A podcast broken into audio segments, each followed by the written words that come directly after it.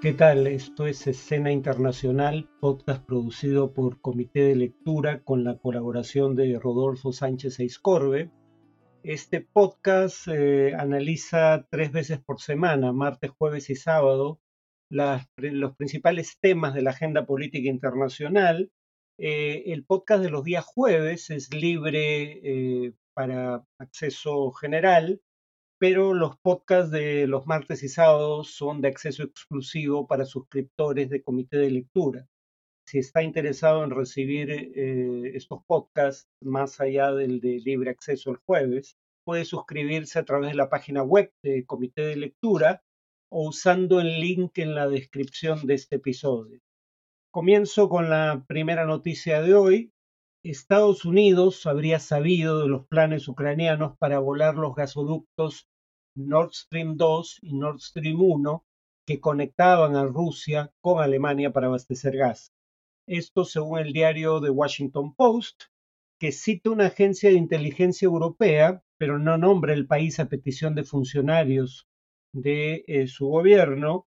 que a su vez habrían informado a la CIA en junio del año 2022, tres meses antes de que, se, de que ocurriera el sabotaje. Fue un sabotaje contra esta red submarina de gasoductos con un pequeño equipo de buzos que habría actuado coordinado por las Fuerzas Armadas ucranianas. Esto según documentos filtrados por el canal de la plataforma digital Discord, a través del cual el soldado estadounidense Jack Teixeira filtró documentos oficiales norteamericanos y tuvo acceso a ellos, en este caso, el diario The Washington Post. La CIA no solo recibió esta información, sino que la compartió con otras agencias de inteligencia europeas y esos planes operativos descritos en la información de inteligencia difirieron muy poco de eh, la acción que se llevó a cabo en septiembre del año pasado. En marzo de este año, el diario The New York Times eh, citaba eh, información de inteligencia estadounidense que se indicaba como responsable del hecho a un grupo eh, pro-ucraniano y funcionarios ucranianos que habían negado cualquier participación en el hecho se negaron a responder a las preguntas de Washington Post, al igual que la Casa Blanca y la Agencia Central de Inteligencia, la CIA. Eh, la segunda noticia de hoy es que el Banco Mundial eh, prevé un eh, crecimiento de la economía global de 2.1% este año. esto es cuatro décimas más que la estimación anterior, pero rebajó en tres décimas su estimación de crecimiento para 2024, que sería de 2.4%. En este nuevo informe sobre perspectivas de la economía global, el eh, Banco Mundial alega que la resiliencia mayor de la esperado en 2022, cuando la economía mundial creció en 3.1%, pese a la crisis energética y a la guerra en Ucrania, probablemente no perdure este año. Eh, sobre América Latina y el Caribe, el Banco Mundial estima que su crecimiento conjunto este año será de 1.5%, eh, bastante menor que el de 3.7% del 2022 y esta estimación es dos décimas mayor que la anterior, pero América Latina sigue creciendo por debajo de la media mundial. Entre las principales economías eh, de la región, la de México es la que más va a crecer con 2.5% este año, aunque reduciría su crecimiento a 1.9% el próximo año y Brasil mantendrá cifras relativamente bajas, 1.2% de crecimiento en 2023 y 1.4% en 2024. Argentina se contraerá este año en un 2%, eh, entre otras razones, bueno, además de las políticas del gobierno por una sequía que ha afectado la producción agropecuaria, Chile, que ha tenido una política fiscal restrictiva, eh, se contraerá 0.8% este año, aunque ambas se recuperarían el año que viene, Argentina creciendo un 2.3 y Chile un 1.8%. El Banco Mundial alega que América Latina verá lastradas sus cifras de crecimiento comparado con el promedio mundial por la caída en el precio de algunas materias primas que exporta, por las políticas restrictivas de sus bancos centrales para controlar la inflación pero también por eh, otros factores internacionales, igual que la caída en el precio de las materias primas de exportación, como los efectos prolongados de la pandemia, la guerra y, el, eh, y las políticas monetarias restrictivas en bancos centrales de algunas de las principales economías del mundo, lo cual tiene como efecto colateral una contracción del nivel de actividad económica. Finalmente, la última noticia de hoy es que se produjeron amenazas a periodistas en El Salvador eh, por boca del propio director de la policía salvadoreña, Mauricio Arriaza,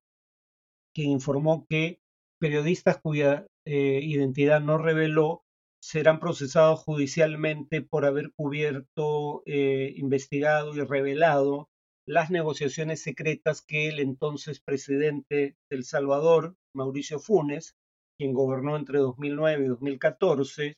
llevó a cabo con las maras, es decir, con las pandillas que asolaron El Salvador hasta hace relativamente poco, eh, y dijo que serán acusados por hacer apología del delito. O sea, revelar un hecho político de interés público, según el jefe policial salvadoreño, equivale a un delito de apología. Vaya uno a entender eso. Claro, acá lo que estaba en juego fue la negociación del gobierno de Funes, que pactó una tregua en 2012 con eh, las principales, eh, los principales grupos eh, de pandillas eh, transnacionales, pero que tienen su sede fundamental en El Salvador. La justicia salvadoreña había condenado por esos hechos, entre otros, al expresidente Funes a 14 años de cárcel en mayo pasado, pero eh, Funes está refugiado de 2016 en, Nicaragua, país cuyo gobierno, el de Daniel Ortega, le ha concedido la nacionalidad, no solo el asilo. En cuanto al tema de análisis, eh, adelanté en la sesión anterior que iba a continuar hablando del tema de qué esperar a futuro, no en lo inmediato, de una contraofensiva relativamente exitosa de Ucrania en eh, la guerra que libra con Rusia. Empezaré citando un dato que ya he citado en ocasiones anteriores y que es relevante para esta ocasión también, quiero decir. Eh, dos tercios de las guerras entre estados terminan por algún tipo de acuerdo entre las partes. Desde un acuerdo de cese al fuego, que puede prolongarse indefinidamente como el que existe entre las dos Coreas, hasta em, un acuerdo formal de paz y cualquier opción intermedia, obviamente. Cuando las guerras tienden a llegar a su fin por acuerdo entre las partes, cuando, convergen las expectativas de las partes sobre el desenlace de la guerra. Obviamente, eh, desde una perspectiva de elección racional o teoría de juegos, o sea, una perspectiva económica aplicada a interacciones sociales no económicas, eh, las guerras serían un problema de información. Es decir, las guerras se producen cuando las partes tienen expectativas divergentes, o sea, distintas, sobre cuál sería el desenlace de la guerra. Y claramente ambas expectativas no pueden ser verdaderas simultáneamente.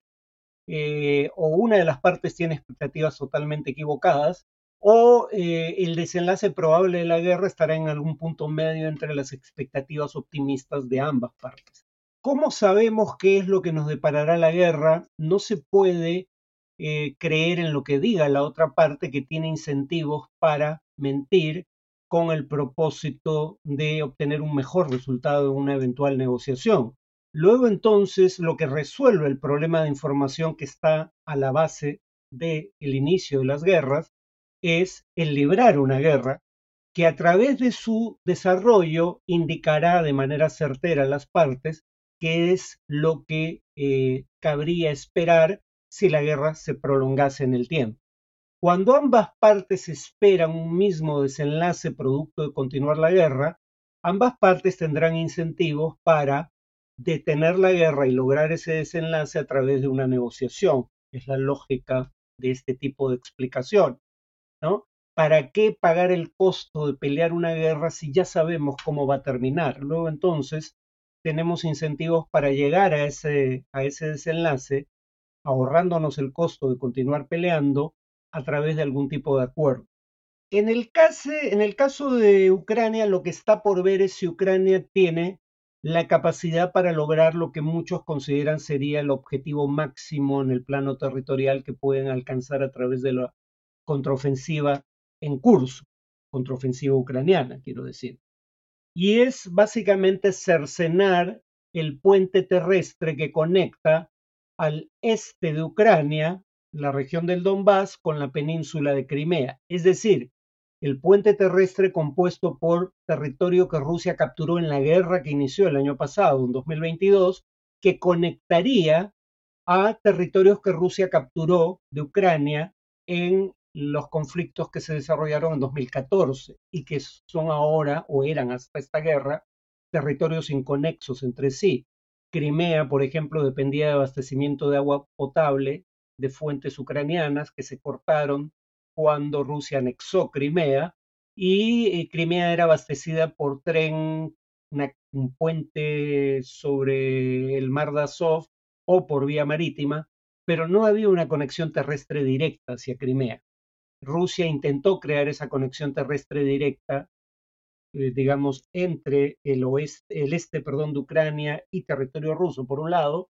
y Crimea, por otra parte. Eh, el principal objetivo militar ucraniano, aunque Ucrania diga que quiere liberar todo el territorio que fue anexado por Rusia, muchos especialistas creen que el objetivo plausible digamos, de esta contraofensiva en el plano territorial sería desplazar a Rusia de sobre todo los territorios que capturó en esta guerra, pero no los que ya estaban en posesión de Rusia desde 2014. Y además, eh, las potencias de la OTAN y Ucrania buscarían persuadir a Rusia de que una vez ocurrido ese desenlace, es decir, eh, una vez capturada el territorio que une al este de Ucrania con Crimea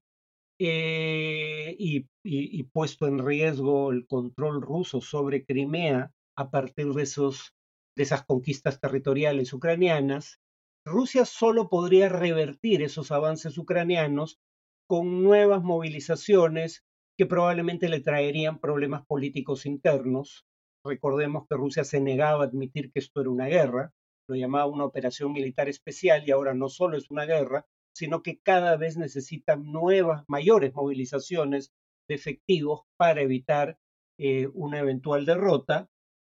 y que incluso si Rusia estuviera dispuesta a correr el riesgo político de eh, lanzar campañas ulteriores de reclutamiento,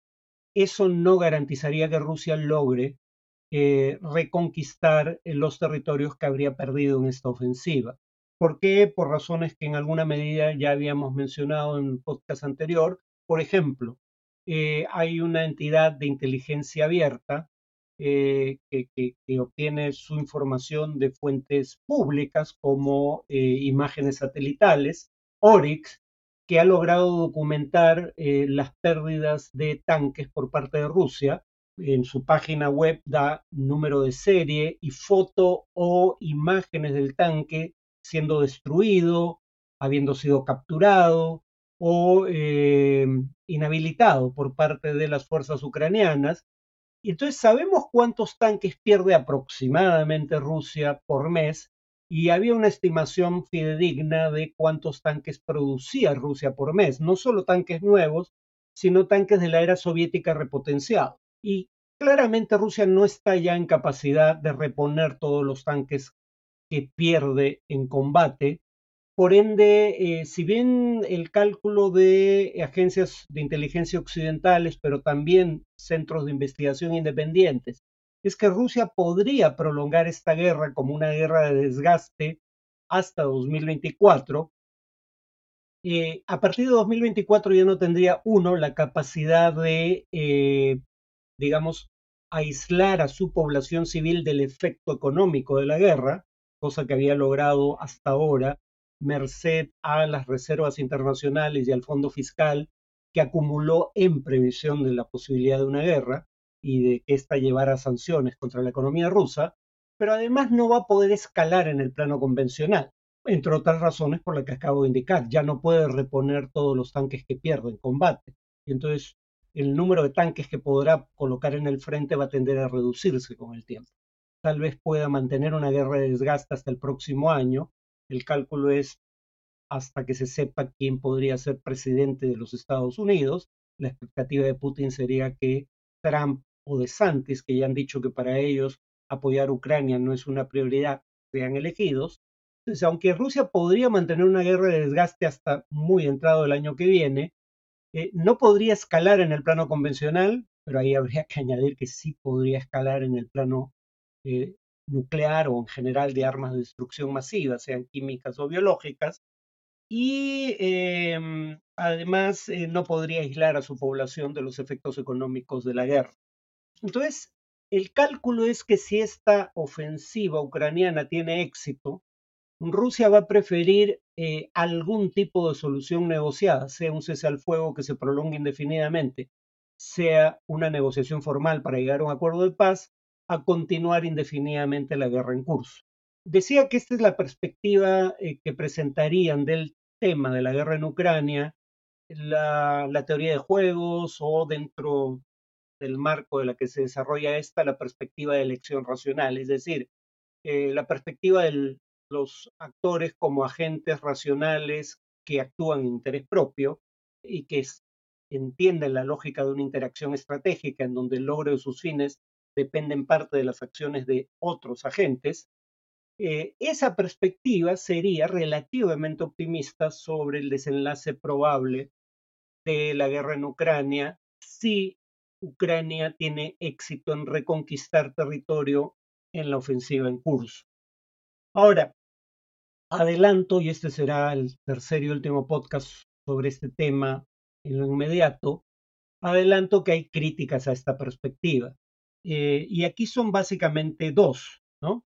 Eh, uno, eh, la presunción de que los intereses de Rusia y los intereses de Putin coinciden. Lo dicho puede coincidir con los intereses de Rusia como Estado soberano. Tal vez al Estado ruso en su conjunto no le convenga prolongar indefinidamente esta guerra y le convenga en caso de un avance decisivo ucraniano que ponga en riesgo el control ruso de Crimea, le convenga algún tipo de solución negociada. No está claro, sin embargo, que eso sea lo que le convenga a Putin, cuyos intereses no necesariamente están en este punto alineados con los intereses eh, del Estado ruso, porque esta fue una guerra que él y solo él decidió iniciar y podría costarle no solo el puesto, eh, si aceptara una derrota, sino que podría costarle la libertad o incluso la vida. Eh, recordemos el siguiente dato, y esto es algo que probablemente Putin tenga presente, porque eh, no en vano es un cultor de la historia oficial de su país, Rusia. Ya hubo un intento de revolución fallido a inicios del siglo XX en Rusia en 1905, en donde los bolcheviques, es decir, los comunistas, junto con otros grupos de oposición al imperio zarista, eh, intentaron derrocarlo y fracasaron en el intento, pero esos mismos grupos encabezados por los bolcheviques volvieron a lanzar un esfuerzo por derrocar al zarismo en, en 1917 y esa vez sí tuvieron éxito. ¿Por qué? Porque la derrota en la guerra, eh, la Primera Guerra Mundial del Imperio zarista parecía inminente y mientras el imperio zarista se negaba a abandonar la guerra, aceptando el hecho consumado de que la iba a perder, los bolcheviques ofrecieron eh, firmar la paz con los alemanes, lo que eventualmente sería el Tratado de Brest-Litovsk, si lograban prevalecer sobre el zarismo. O sea, ese es el tipo de escenarios que probablemente desvelen a Putin en estos momentos y finalmente, eh, y continúo, repito, con esto en la siguiente sesión, hay otra crítica al argumento desde una perspectiva de elección racional de lo que debería ocurrir en el futuro inmediato en la guerra en Ucrania. Eh, el primero es que los intereses de Putin no necesariamente están alineados con los intereses del Estado ruso. El segundo es que el Estado ruso o el propio Putin no necesariamente califican como un actor racional han cometido errores de cálculo tan graves que no parecen ser el producto de decisiones de agentes racionales. Voy a abundar un poco más en esto en el siguiente podcast, pero por ejemplo, la expectativa de que Kiev iba a caer en cuestión de días una vez lanzada la ofensiva, o el hecho de que Rusia ha estado dispuesta a perder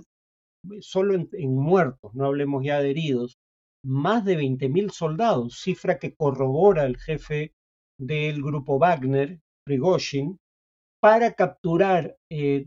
tras más de medio año de combate una pequeña ciudad como Bakhmut sin ningún valor estratégico de 70.000 habitantes. Entonces, los supuestos a la base de esta previsión optimista de lo que está a punto de ocurrir, ocurrir en la guerra no se sostendrían según esta visión. Eh, bueno, continúo con este tema en el siguiente podcast. Nos vemos entonces.